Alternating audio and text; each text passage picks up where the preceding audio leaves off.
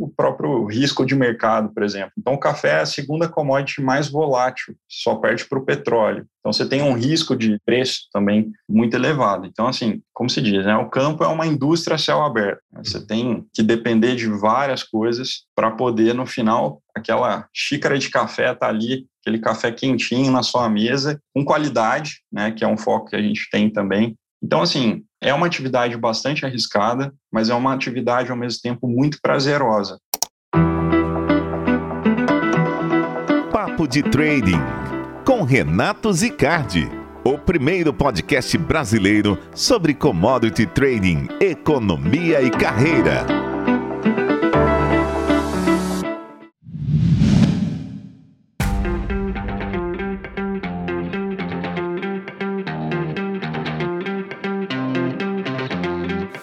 Senhoras e senhores, esse é mais um Papo de Trading e é com muito gosto aqui que eu convido o Tarek Navarro, um grande amigo meu de longa data aqui da, desse mercado de commodity trading. Até antes, a gente se conheceu na época que eu comecei meu intercâmbio para a Holanda, a gente já trocava ideia sobre isso. E tem um gostinho especial ainda porque estou retomando os episódios de podcast. Como eu falei, tinha começado a gravar as aulas da minha formação em commodity trade, que inclusive já está rodando. Então, fiquem à vontade para entrar no meu site, entrar aí na minha página e saber mais, quem estiver interessado nessa área, que eu sou tão apaixonado.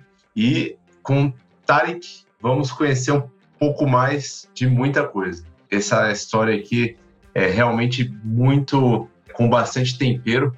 Eu acho que eu não vou ficar delongando mais, porque eu, vocês vão entender mais do que eu estou falando. Né? A gente vai sair de economista para trader, para produtor, para empreendedor. A ordem eu não sei exatamente, mas eu vou deixar com o dono dessa história aí. E aí, Tarek, tudo bom? Renato, tudo bem? Cara, obrigado pelo convite. Prazer participar aqui desse papo com você. Finalmente saiu, né? A gente ensaiou aí por algumas vezes, acabou que não conseguimos encaixar e finalmente estamos aqui fazendo acontecer. Então, prazer aí. Obrigado pelo convite mais uma vez. Prazer é todo nosso. Conta aí um pouco aí dessa jornada, né? Você fez economia, aí começou Eu a trabalhar com trading e Isso, é. o negócio foi desenrolando de uma forma não muito usual. é, eu cresci numa cidade do interior de Minas, né, no sul de Minas, é, Carmo do Rio Claro. É uma cidade que toda a minha família, praticamente, é de lá. E é uma cidade que tem essa cultura do café, né, essa tradição da produção de café. Cresci muito próximo ali dos meus avós também, era acostumado a ir para roça, enfim. Quando a gente chega na adolescência, já quer ficar um pouco mais na cidade, né? Enfim, assim como adolescente de cidade pequena, a gente já começa a fazer alguns planos para sair, procurar outras cidades e tudo mais, já pensando onde vai fazer faculdade. E eu acabei escolhendo economia, já me interessava muito, desde muito pequeno, assim, cinco anos, quatro anos de idade, às vezes olhando o Jornal Nacional e falando alguma coisa de bolsa, alguma coisa. Eu não entendia e tinha uma curiosidade muito grande para entender o que era aquilo. Perguntava dentro de casa como é que funcionava, né? Já depois de mais velho, um pouquinho ali e tal. Mas também ninguém sabia me explicar muito bem também o que, que era e aquilo sempre ficou como uma curiosidade. Mas mais do que isso, né, o que me puxou para o estudo de economia, por incrível que pareça, foi o quanto eu passei a admirar física nesse médio. Aparentemente, no primeiro momento, não tem muito a ver, mas a física ela trouxe uma forma de olhar com uma certa lógica para eventos físicos. E eu passei a perceber que a economia dentro das ciências humanas, as ciências sociais aplicadas, buscava fazer isso também. É claro que daí já não é uma ciência exata, né? A gente está falando de análise de comportamento social e tudo mais, mas a, a lupa, né, a lente, a forma de análise, é, buscar racionalizar isso de alguma forma, isso me encantou e acho que casou com algumas outras coisas ali que eu já me interessava também e escolhi o curso e acabei indo para uma universidade que é uma universidade bastante tradicional dentro da, do meu estado, né, que é a Universidade Federal de Viçosa. Na universidade, essa a Universidade Federal de Viçosa, ela tem uma tradição muito forte no agro, Renato. Acho que você conhece um pouco ali também. E aos poucos acabei me envolvendo com algumas coisas ali também, em paralelo. Até tive a oportunidade de fazer um intercâmbio na época para ir para a Holanda, trabalhar na, na, parte de produção de flores, que foi onde a gente teve a oportunidade de se conhecer também, né, Renato? Sim. Isso há o quê? Uns 12 anos atrás? Talvez um pouco mais. é, acho que foi isso, 12 anos. É, 12 anos, né? 2010. Estamos a idade aqui também. É, pois é. Bom, mas por acaso foi nessa experiência que eu também acabei me envolvendo e descobrindo outras coisas.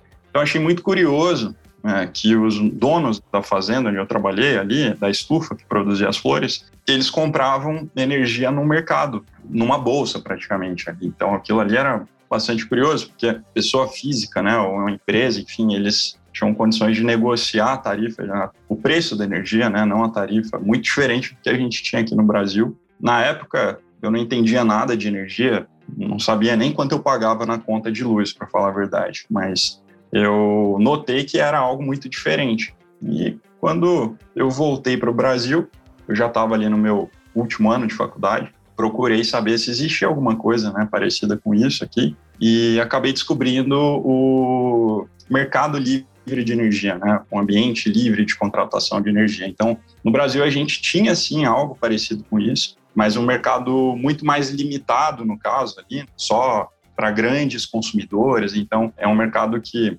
hoje né, é um mercado que tem aí cerca de 30% de todo o consumo de energia do país opera dentro desse mercado, né? Então, é, é um mercado que negocia energia como commodity, que de fato é. E, e é um mercado que está num processo de ampliação, processo de abertura e caminha aí até a pessoa física. Gente, futuramente a gente vai contratar energia como a gente contrata uh, serviço de telefonia você tem planos ali, troca operadora, enfim. Então, o caminho vai ser esse, que é o que já existia lá na Holanda há 10 anos atrás. Né? Isso me chamou a atenção. Eu, quando, quando voltei, descobri que tinha, acabou que, enfim, descobri dentro da minha rede de relacionamentos algumas pessoas que poderiam me abrir portas ali também para trabalhar numa comercializadora e de repente me vi dentro de uma das principais comercializadoras do mercado de energia. Então, foi mais ou menos assim, de uma forma bastante resumida, esse caminho aí do, do menino de, do interior lá, interessado por bolsa de valores e tal, que de repente, enfim, nessa toda essa jornada aí, enfim, acabei entrando nesse mercado de comercialização de energia.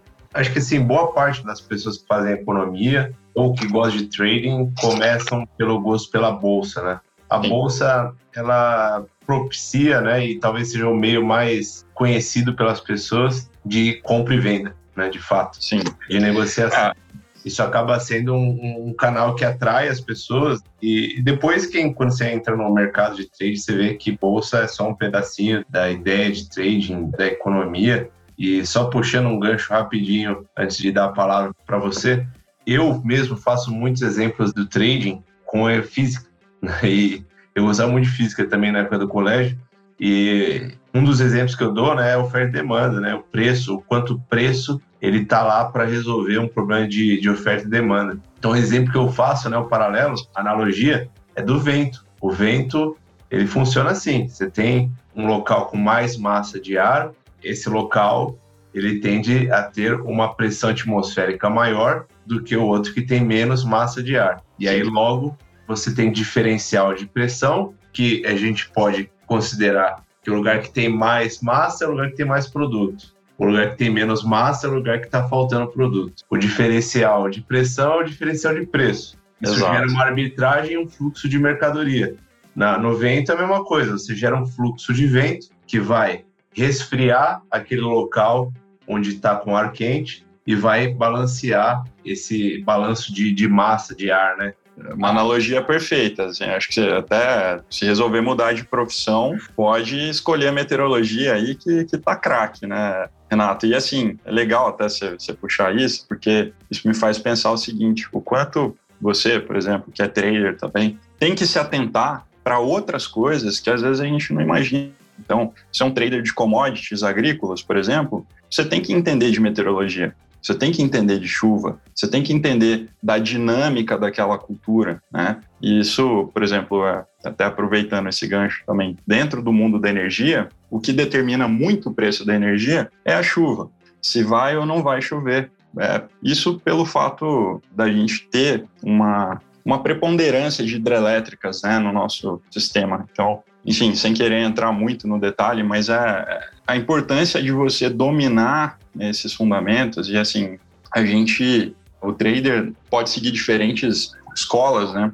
E se a gente pegar análise técnica, por exemplo, que coloca o preço, ele traduz tudo, né? O preço desconta tudo. E de fato, sim, eu gosto muito dessa perspectiva. Acho que é muito importante né, você acompanhar os movimentos do preço, toda a dinâmica de mercado, é, enfim, ritmo de agressão, como é que, que, se comporta o book de ofertas, todo o ritmo do mercado, fluxo do mercado. Então, tem toda um, um, uma série de, de indicadores ali que você consegue analisar junto e você vai tirar vários insights que às vezes o cara que acompanha puramente fundamento não, não consegue pegar, não na velocidade que você pega. Mas quando você olha isso, quer tomar uma decisão mais alongada, né, algo mais a longo prazo, isso principalmente dentro da parte de commodities, no geral, na verdade, mas é muito importante você ter uma perspectiva mais macro, e daí é inevitável que você busque dominar essa parte de fundamentos. Então, eu acho que essa analogia que você faz, né, para explicar o movimento de preço, ela é muito interessante e, e ela é bem-vinda pelo fato também de, de tratar dessa parte de meteorologia, que é comum ao trading de commodities agrícolas e também ao trading de, de energia. E isso também é um gancho que me fez ter uma certa vantagem quando eu resolvi abrir aí um, um novo capítulo né, na minha vida, que foi retomar, de certa forma, as raízes e investir na formação de uma lavoura de café lá em Carmo do Rio Claro, né, no sul de Minas. Então, então toda uma história começa a partir disso aí também. Bom, então eu peguei o exemplo perfeito ali do vento é.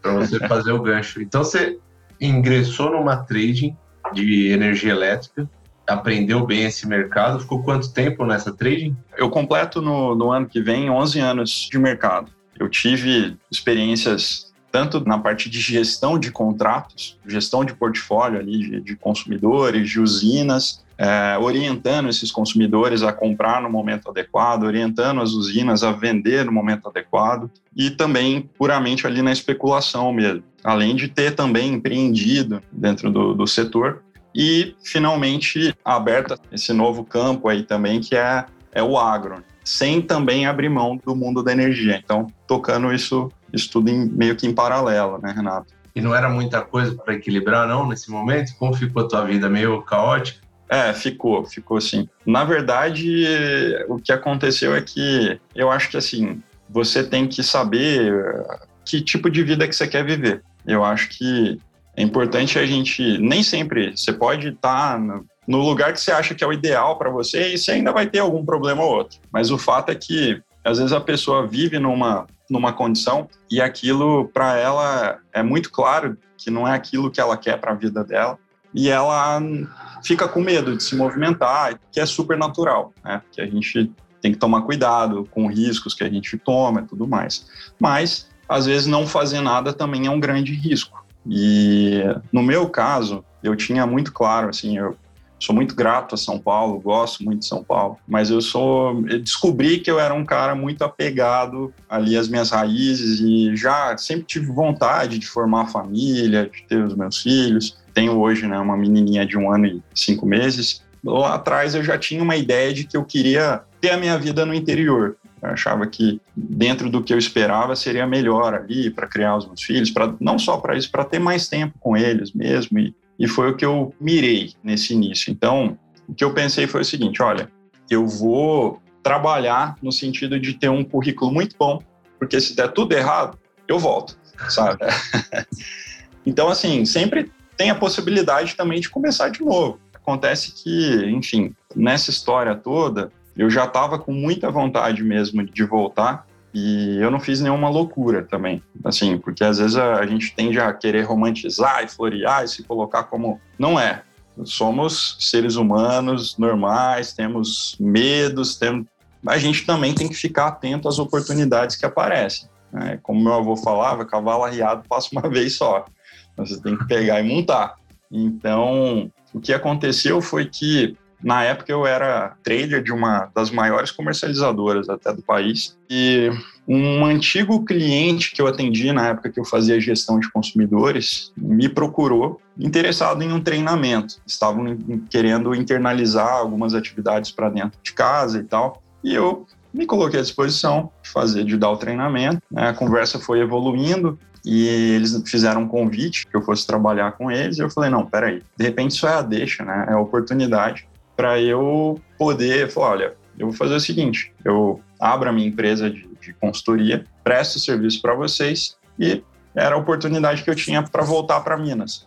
Então eu comecei, aí eu voltei para Minas, fiz exatamente isso, né? Voltei para Minas. Esse cliente era um cliente de São Paulo e eu vinha uma vez por mês, mais ou menos, visitar o cliente e também, óbvio, né? Aproveitar para prospectar outros clientes. E dessa forma foi, ainda consegui trazer outros clientes. Foi inclusive com os recursos desse empreendimento que eu consegui formar a minha lavoura de café. E eu optei, ah, ah, mas eu tinha a opção de reinvestir os retornos da atividade ali da consultoria na própria consultoria, mas avaliando o mercado, sendo realista, considerando concorrentes e tudo mais, achava que é, aquela teoria mesmo da diversidade, né? acho que tem muito cuidado para não colocar todos os ovos numa cesta só. Então, olha, já tenho aqui a, a consultoria, vamos tocando, vamos crescendo devagar e tal, e eu vou investir aqui na, na formação da lavoura de café, porque tem uma dinâmica diferente, enfim. Então, foi uma decisão que eu fiz e que eu acho que foi bastante acertada, mas assim, com bastante adrenalina também, porque daí você vive todas aquelas incertezas de renovação de contrato, tem toda aquela. Eu não tinha funcionário, era só eu, eu já tinha passado por várias áreas, eu conseguia tocar tudo sozinho. E foi engraçado que foi nessa época, justamente pela ideia de não querer contratar outras pessoas, poder tocar as coisas é, sozinho, que eu comecei a estudar mais a fundo programação para conseguir automatizar tarefas, né? Inclusive, acho que para quem estiver escutando a gente, eu sugiro fortemente que, que estude programação. Eu acho que independente do que você faz, né, mas é, acredito que no trading principalmente vão ter diversas oportunidades aí para aplicar a programação. Mas então eu comecei a estudar programação pensando em automatizar tarefas sem precisar contratar mais gente e funcionou. Tive uma história bacana ali com alguns clientes, mas chegou um ponto que eu mesmo vi que eu também queria oferecer um pouco mais de tranquilidade ali, porque eu já eu estava me casando, a gente tinha intenção de ter filhos, então eu já refleti e pensei, olha, me parece que não seria ruim é, voltar a trabalhar para uma empresa já, sabe, mais consolidada, de repente fazer uma parceria, levar minha carteira de clientes, e, enfim, e ter um, um formato de trabalho que eu possa ficar em Minas que era o que eu estava buscando, né? E eventualmente ir para São Paulo e tal. Então, isso acelerou muito, né, Renato? Depois, principalmente depois da pandemia. Então, o setor elétrico era muito fechado antes disso e uh, as empresas, até aquelas que não estavam preparadas para operar esse formato de home office, tiveram que se organizar ali em tempo recorde. E assim, a gente sabe da tragédia que foi, né, a pandemia, mas se teve alguma coisa positiva, foi de alguma forma a normalização dessa questão do trabalho em home office, né? Porque isso abre espaço para que a gente possa equilibrar melhor né, essa questão de trabalho e, enfim, vida pessoal. E foi o que aconteceu. Né? Então, eu acabei migrando, né, indo trabalhar para uma comercializadora de volta, né, voltando a trabalhar para uma comercializadora no setor elétrico. Dessa vez, depois de ter passado aí praticamente quatro, cinco anos estudando muito a parte de programação também, então entrando muito na parte de ciência de dados. Então hoje eu atuo como cientista de dados dentro de uma comercializadora. Então basicamente eu estou plugado ali no mercado em tempo real, analisando todos esses movimentos de preço para a gente identificar momentos de entrada e saída, montagem e desmontagem de posição. É basicamente isso. Em paralelo, eu estou tocando também o café e, e por aí vai casado com a minha filhinha e vamos tocando, né, Renato? Mas, é, é enfim, como se diz, né? Long story short, é por aí. Caramba, Tari, foi uma volta grande aí. Então você começou no corporativo, teve a chance de fazer é, um home office, criando uma empresa de consultoria, e aí lá em Minas você já prestava serviço, enquanto você iniciou sua atividade de produtor de café, né? e, e já também é, iniciando uma jornada nova com tua família, né? E até teve filho recentemente, como você falou. E como que você sentiu essa diferença, assim, né? Do campo para o mundo corporativo, né? O mundo que a gente está mais acostumado aqui em São Paulo. Né? E agora você estava ali investindo seu capital mesmo, e dependendo de uma terra que pode ter chuva ou não ter chuva e afetar a sua produtividade. Como que é essa vida do produtor, na prática mesmo? Cara, vou te falar, tem que respeitar o produtor rural. Tem que respeitar, porque é muito risco, Renato. Se você for pensar, o próprio risco climático pode dar geada, como aconteceu no ano passado. Né? A, gente, a minha região, por exemplo, diversas lavouras foram afetadas. Então, aquela planta, né, o café, você planta, você leva quatro anos, três anos e meio para começar a colher, para daí, enfim, a planta é, leva ali até 30, 40 anos e tal. Mas se pegar uma geada forte, você tem que cortar o pé do café. E daí começa, às vezes você tem que replantar, né? Então, muitas lavouras novas, né, que o produtor implantou ali, não conseguiu nem colher e veio a geada, né? E ele teve que cortar tudo, começar tudo de novo. Nossa. É, alguns saíram da atividade, não vão voltar mais, porque a última geada forte, como a que a gente teve, tinha sido lá em 94. Né? Então, o que aconteceu foi que, como se falava muito também, aquecimento global, na verdade o mundo está em resfriamento, né?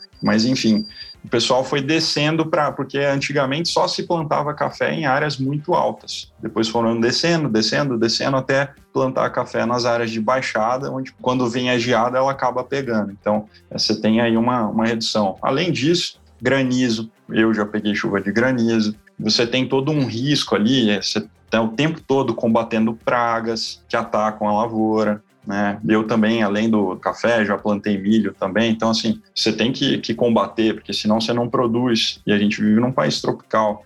Então, você tem, enfim, muito mais insetos, você tem muito mais fungo, você tem uma série de coisas. E ainda assim, o Brasil é um dos países que proporcionalmente é menos usa defensivos e, enfim, a gente é tão existe uma propaganda muito contrária, né, ao agro brasileiro. Enfim, é interessante que a gente procure conhecer um pouco mais para primeiro ter orgulho do trabalho que o nosso agro faz e para poder defender essa atividade que é tão importante no nosso país. Bom, além dessa questão dos riscos climáticos, né, o risco das pragas, você tem o risco operacional, muitas vezes, de escassez de mão de obra. Então, existe uma dificuldade no campo hoje. Né, o jovem mesmo, ele não, não quer trabalhar no campo. Então, existe uma tendência muito forte até de, de, mecanização no campo, de certa forma, em resposta a isso também. Né? E é claro que o agro ele tem uma importância muito grande também. Durante a época da colheita, por exemplo,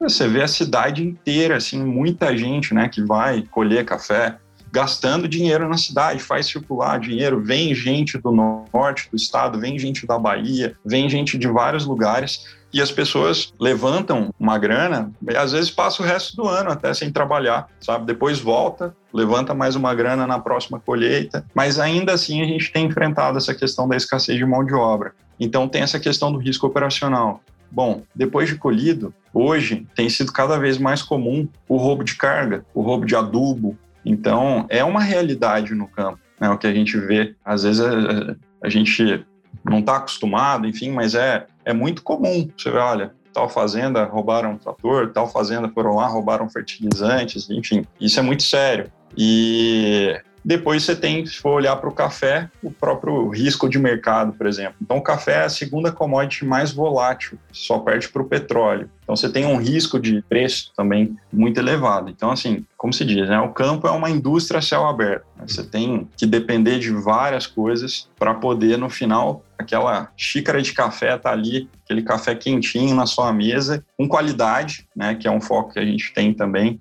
Então, assim, é uma atividade bastante arriscada, mas é uma atividade ao mesmo tempo muito prazerosa. Eu te falo que eu senti, de fato, essa reconexão com a natureza, sabe? Porque, querendo ou não, eu era obrigado a organizar a data de aplicação de adubo, a data de aplicação de foliares, tudo dependendo de chuva, a época do ano, acompanhar para ver se estava mais quente, se não estava, se era mais favorável para praga, se não era, enfim. Então, isso inevitavelmente te força a estar tá mais conectado. E além do fato de que eu mesmo fazia muitos tratos na lavoura, né, ali no, no início, então enfim, às vezes eu saía à noite com aquelas lanternas na testa, né, com, e com uma bomba costal, fazendo foliar mesmo no café, andando pelo café à noite, aquela noite bonita, você sabe? Cara, é uma coisa assim gostosa, sabe? Para quem gosta mesmo, né? Para que tem gente que não gosta, cara, porque tem gente que sente o cheiro do mato e já não gosta, né? Enfim, mas é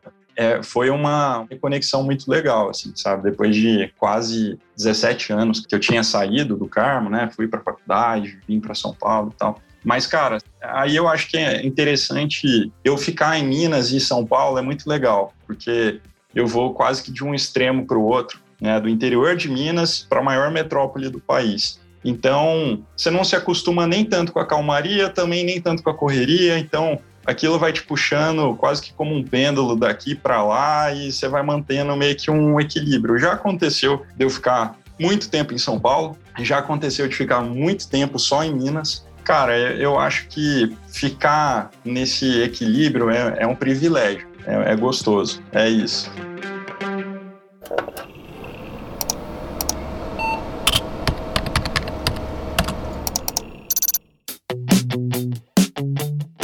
Conta para mim, assim, eu imagino que deve ter sido bastante difícil no início você conseguir aprender, né? Todas essas. Imagino você aprendendo ainda, obviamente, essa parte técnica da produção, mas você também, provavelmente, da faculdade, até do mundo corporativo, deve ter trazido contigo uma consciência também em gestão de riscos, né? Até os mesmo Sim. os operacionais, contratação de seguros, hedge, eu não sei como é que você negocia Exato. a tua mercadoria, até agregação de valor para o produto ou como reduzir custos. É o que, que você tem feito para fazer da tua fazenda uma fazenda realmente lucrativa e num risco controlado. A gente sabe também que, além disso, é um tipo de atividade de capital intensivo, ou seja, você Sim. coloca muito dinheiro antes de realmente começar a cair o dinheiro na conta, né? E ainda tem o risco Exato. de crédito, né? Porque você vende fisicamente esse produto, você ainda precisa confiar na sua contraparte. Então, Exato.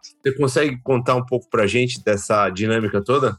Sim, claro. É, como você bem disse, Renato, graças a Deus hoje, diferente da época dos nossos avós, assim, a gente tem acesso com muito mais facilidade a esses instrumentos para gestão de risco, né? Então, sim, eu faço seguro climático, faço seguro contra. Onde eu planto, historicamente, não pega geada, mas eu faço contra granizo. Tenho também toda essa gestão e acompanhamento de, de preço. Tem as possibilidades de, de fazer hedge né, no mercado futuro, e eu acho que é um diferencial muito grande você levar essa visão de trader que está acostumado com o risco, que a gente pensa sempre é assim, o que, pode dar errado? Qual é a relação risco-retorno disso aqui? Então, com essa visão do o que, que pode dar errado, né, a gente se pergunta e busca soluções para poder controlar esse risco. Eu acabei pegando um momento do café que foi bastante favorável. Eu não cheguei a fazer trava nem nada, porque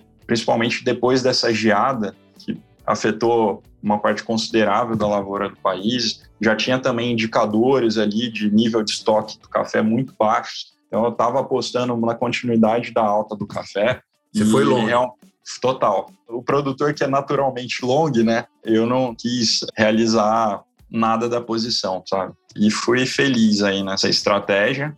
Agora, o que aconteceu é que o café, só para vocês terem ideia, em reais, vamos falar em dólar, na verdade, ele historicamente ele fica em torno de 130 dólares, é um preço médio se a gente for pegar o histórico aí desde os anos 70 até agora. Entre ali final dos anos 90, começo dos anos 2000, o preço do café chegou a bater 60 dólares.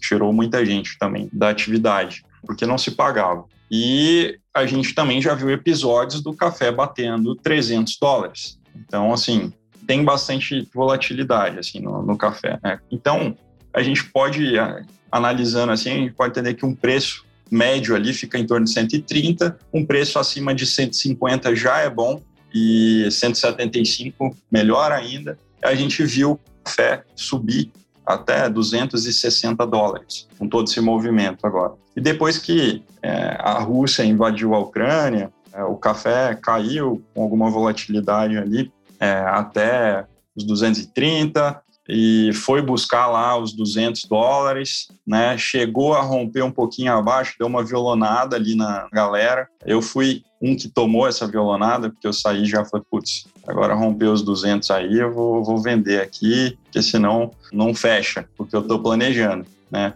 Mas ainda assim, em reais, foi um belo preço, sabe? Foi um belo preço. Acho que você tem que saber, eu tenho os stops ali marcados, né? Até aqui eu vou, daqui eu, eu já vou realizar, vou realizar uma parte, aqui eu vou zerar a posição total. Então eu fui fazendo isso, né? Eu fui reduzindo a minha posição, é porque tinha toda essa, essa questão também de risco da economia como um todo, né? Estados Unidos imprimindo dólar a rodo aí, toda essa questão do câmbio, enfim, juros internacionais. Então tinha todo um cenário muito incerto. Mas hoje o pequeno produtor ele tem acesso a alguns instrumentos para gestão de risco, né, de preço. É difícil muitas vezes assim, se a gente for pegar o café, é um produto que não tem muita liquidez na bolsa brasileira. Então o cara tem que abrir uma conta para operar isso lá nos Estados Unidos. Né? Então se você for pegar de, de mil produtores, talvez um faça isso. A grande maioria negocia é, contratos com entrega física, de fato, faz a trava de preço com, com a entrega física, direto com exportadoras ou com, com cooperativas, né? Então você tem a Cochupé, a Minas Sul, enfim. E é importante, é interessante porque essas exportadoras, essas cooperativas dão liquidez diária ali, né, para o pro produtor e algumas delas estão também começando a oferecer acesso a opções então você consegue montar estruturas de opções e, enfim, às vezes aquele cara que não tem condição de acessar a bolsa de Nova York, por exemplo, que a gente sabe que a realidade é um, realmente é, é, difícil, né? Isso. Fora que o cara pagaria ali de imposto, tudo mais. Mas então as cooperativas elas exercem um papel importante, né? As cooperativas e as exportadoras exercem um papel importante, mas tem muito espaço ainda para evoluir, Renato. Tem muito espaço ainda para evoluir, porque essa gestão de preço focada em contratos com entrega física, às vezes acontece do produtor fazer a, a, trava, né, se comprometer com a entrega e ter de repente uma quebra de produção. Então ele tem que buscar, ele tem que comprar esse café para entregar para a cooperativa, por exemplo. Então tem bastante espaço para melhorar isso aí. Mas é, eu tento dentro do possível é, atuar com as melhores práticas aí, buscando acessar Bolsa de Nova York, enfim. E aos poucos dividir isso também, né, com a comunidade ali do, dos produtores também. É, acho que a gente cumpre esse papel também, sabe? Do mesmo jeito que eu aprendo muito com eles ali da, da gestão ali da lavoura mesmo, de conhecer a planta, dentro do que eu posso levar de gestão, eu faço também. Sim. Uma pergunta aqui relacionada ainda ao café. Uhum. Eu vejo que muitos produtores para sair um pouco do universo da commodity, não saindo como se fosse uma derivada da commodity, buscar um produto especial, né, como o arábica, no caso do café, e aí deve ter uma, uma infinidade de, de qualidades. Sim. E também o, o tal do ESG, né, que tem ganhado muita força e uhum. tem uma visão muito mais detalhada do que a média das pessoas, porque realmente trabalha no mercado de energia elétrica, que é um Sim. mercado que enxerga fontes de energia de uma forma mais madura uhum. e também está aí no campo, né, e, e, convivendo com produtores e sabe um pouco mais na prática os reais impactos e, e até oportunidades, né, desse mercado. Claro, claro. É legal até de ouvir um pouco sua opinião sobre isso, mas também como que você usa isso como oportunidade, o que você tem feito em relação a isso. Não, legal, legal você puxar isso. De fato, acho que assim, existe um, um trabalho muito forte para o produtor se diferenciar e conseguir agregar mais valor ali no produto dele, rentabilizar mais ali a atividade dele, que é o foco em qualidade. Hoje a gente tem visto um cuidado muito grande com a parte de pós-colheita, né? Claro que a qualidade do grão ela começa na lavoura, né? Com,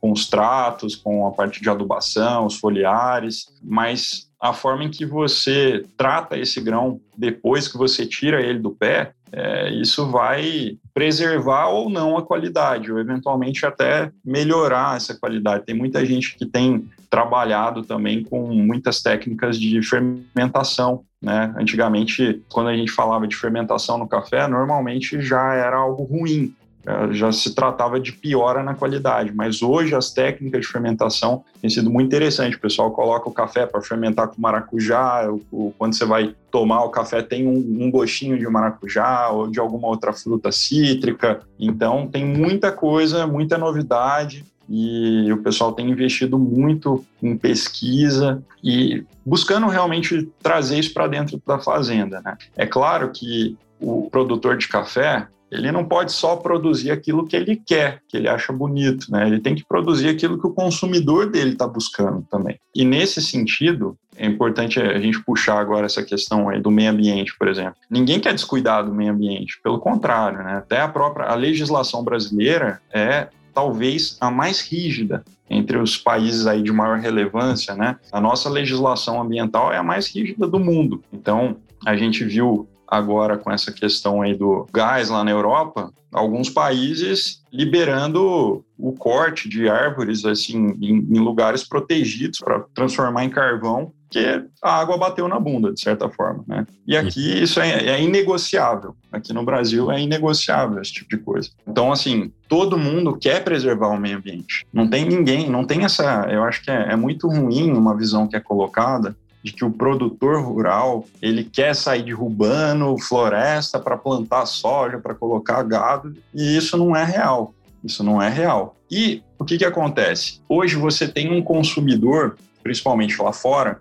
mas no mundo todo, que está cada vez mais preocupado com isso, né? em rastrear a origem desse grão que está na xícara dele e saber qual que é a origem, se é uma propriedade que preserva o meio ambiente, se é uma, uma propriedade que, enfim, cuida dos seus funcionários, que tem algum tipo de preocupação social, enfim. E é o que vem aí a, essa pauta do, do ESG, né, que a gente tem visto. Né? Então, eu acho que, em certa medida, o ESG é fundamental é, é importante né, que, que, se coloque, né, que se paute, é desejável que se tenha é, essas preocupações, só que ao mesmo tempo, no meu ponto de vista, né, essa, o peso disso tem que ser ponderado, de certa forma. Então, eu acho que existe uma discussão filosófica em relação ao respeito às liberdades individuais. E no meu, no meu ponto de vista, isso é inegociável. Acontece que a gente tem que tomar cuidado para que daqui a pouco o SG não seja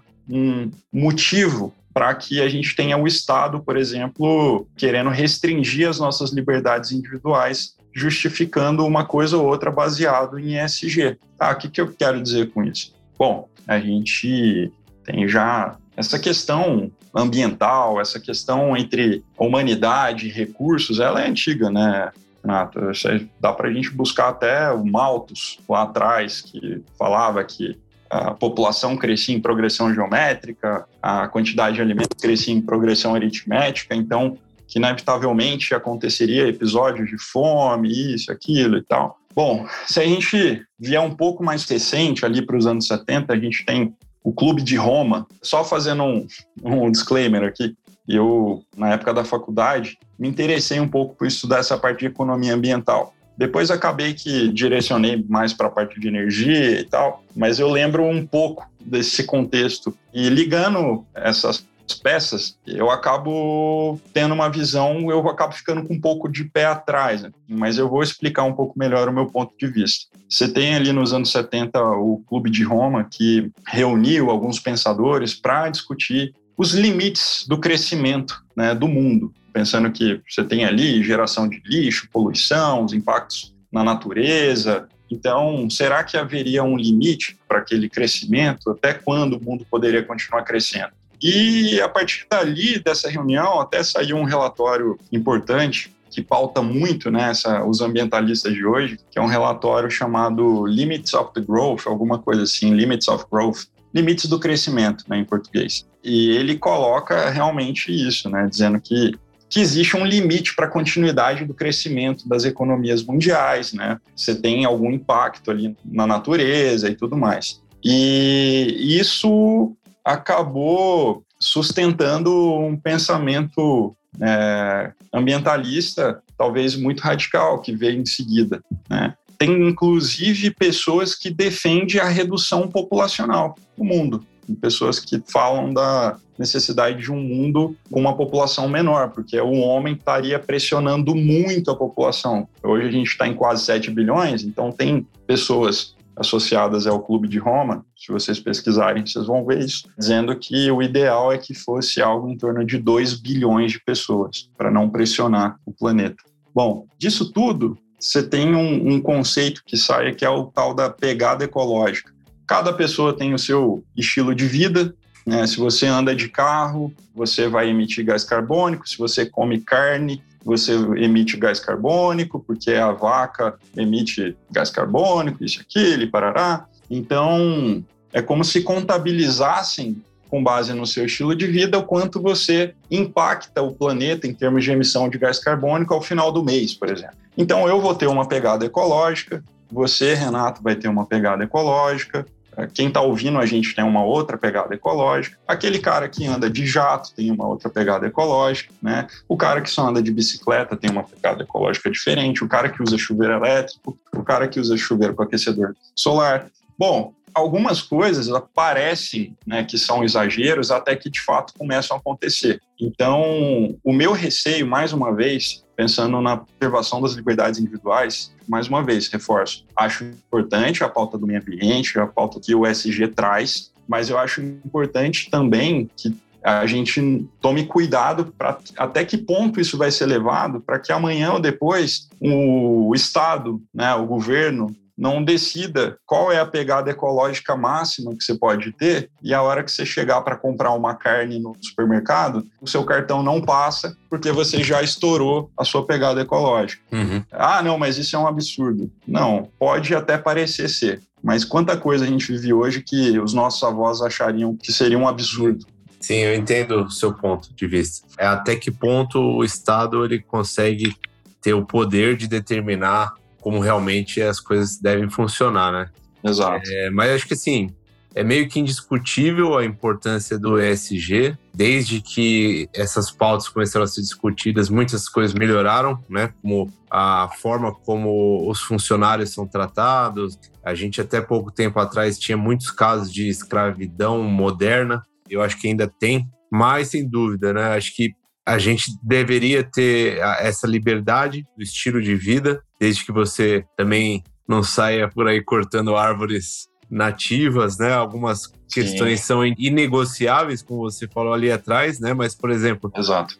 quem quiser comer uma carninha mais ou uma carninha menos, poderia, porque ele vai pagar um preço por isso. Até tem um vegetariano que está ganhando crédito de carbono. né? E essa ideia do crédito é muito legal, né? Porque você, você gera crédito e débito, né? Então, se por um lado tem alguém disposto a pagar o preço, por outro tem alguém é disposto a receber por não consumir. E aí você gera um, um cenário onde tem pessoas que gostam de economizar e pessoas que gostam de gastar. E elas são remuneradas por isso. E eu acho que até na economia mais tradicional, né? Isso não é reinventar a roda, né? É externalidade negativa e a gente Exato. começa a precificar, o que era um pouco intangível até uns tempos atrás, hoje é mais tangível e acho que os estudos científicos ajudam muito a regulação a trazer valor e metrificar o que um consumo realmente impacta em emissão de carbono ou em emissão de qualquer outro gás poluente. Eu acho que no futuro a gente vai evoluir para não só precificar carbono, precificar outras matérias-primas ou, ou, ou, enfim, gases que ou qualquer outro tipo de composto que venha a ser prejudicial de alguma forma para o equilíbrio do, do, planeta e vai precificar isso e, e o mercado deveria ser relativamente livre para as pessoas decidirem isso. Eu gosto muito, muito dessa Sim. ideia. O mundo tem que evoluir para um mercado intercambiável de carbono. Né? Hoje você tem o Brasil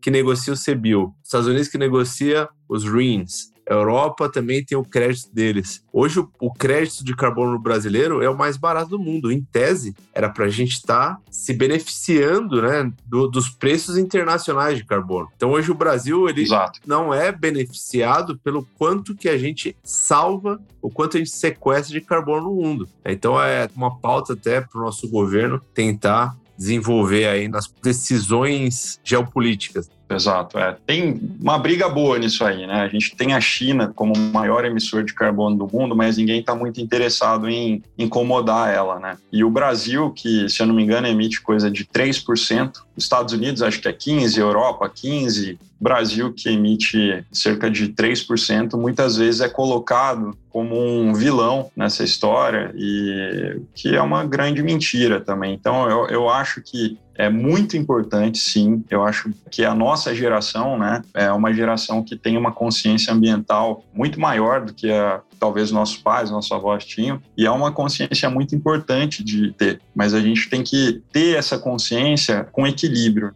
A gente tem que tomar cuidado, porque às vezes isso é usado de uma forma irresponsável e contra, inclusive, os interesses do nosso país inclusive, eventualmente, justificando algum questionamento sobre a soberania do Brasil sobre a Amazônia. São discussões que não estão ali no Jornal Nacional, mas que acontecem. Mais uma vez, eu acredito na ideia, acho muito importante, eu só acho que é importante tomar cuidado com alguns exageros. Sem dúvida.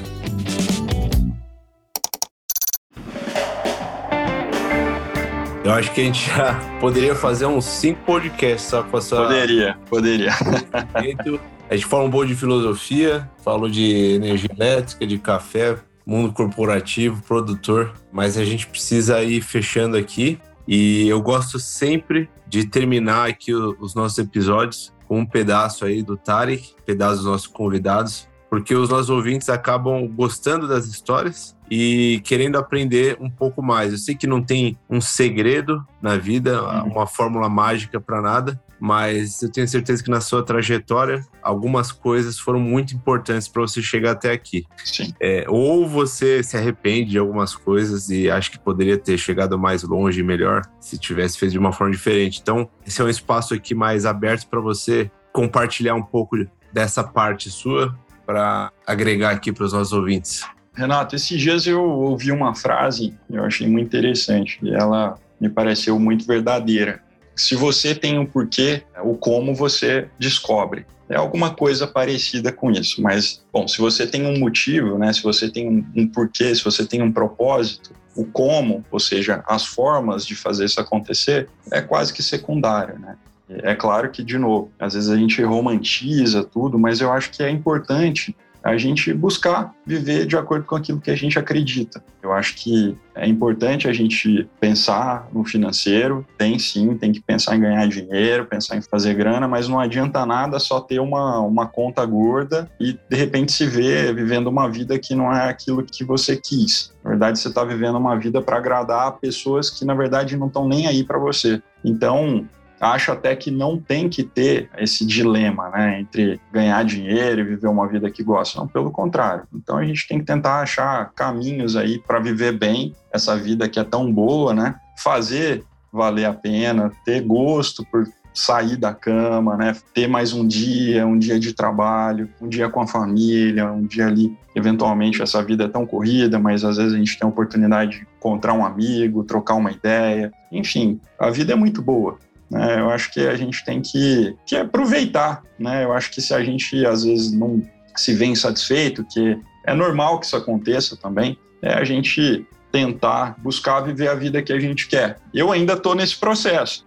Não estou no viveram felizes para sempre. Não, eu acho que isso não existe. E outra coisa, né, como se diz, a, a direção ela é mais, mais importante que o ritmo, né, mais importante que a velocidade. Então, quando você sente que você está na direção certa, né, que você está rumando para o lugar que você quer, né, você identificou, você sabe é aquilo que você quer, bem, vamos lá, vamos fazer o, o melhor para a gente conseguir chegar lá o mais rápido possível, mas calma, calma, que né, vamos levar a vida também com uma certa tranquilidade, aproveitar a família, aproveitar quem tem pai, mãe, aproveitar que eles estão aí, os irmãos, enfim, que é isso que vale a pena no final das contas. Show de bola. Muito bom. Agradeço demais aí a sua participação. Fiquei muito feliz em falar contigo novamente. A gente o prazer foi meu. Mas bater papo, fazer tempo mesmo. E é legal. Eu, eu espero que vocês tenham gostado. Esse é o grande Tarek Navarro. Nome de que origem? A origem é árabe, mas é só o nome também que tem a origem. É uma família, tem, como se diz, tem até índio, né? Então, é mais português, espanhol, índio, é brasileiro mesmo.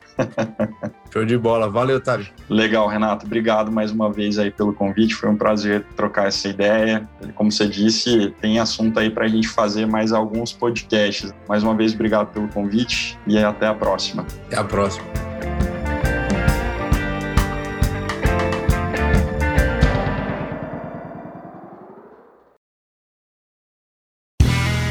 Este podcast foi editado por Play Áudios.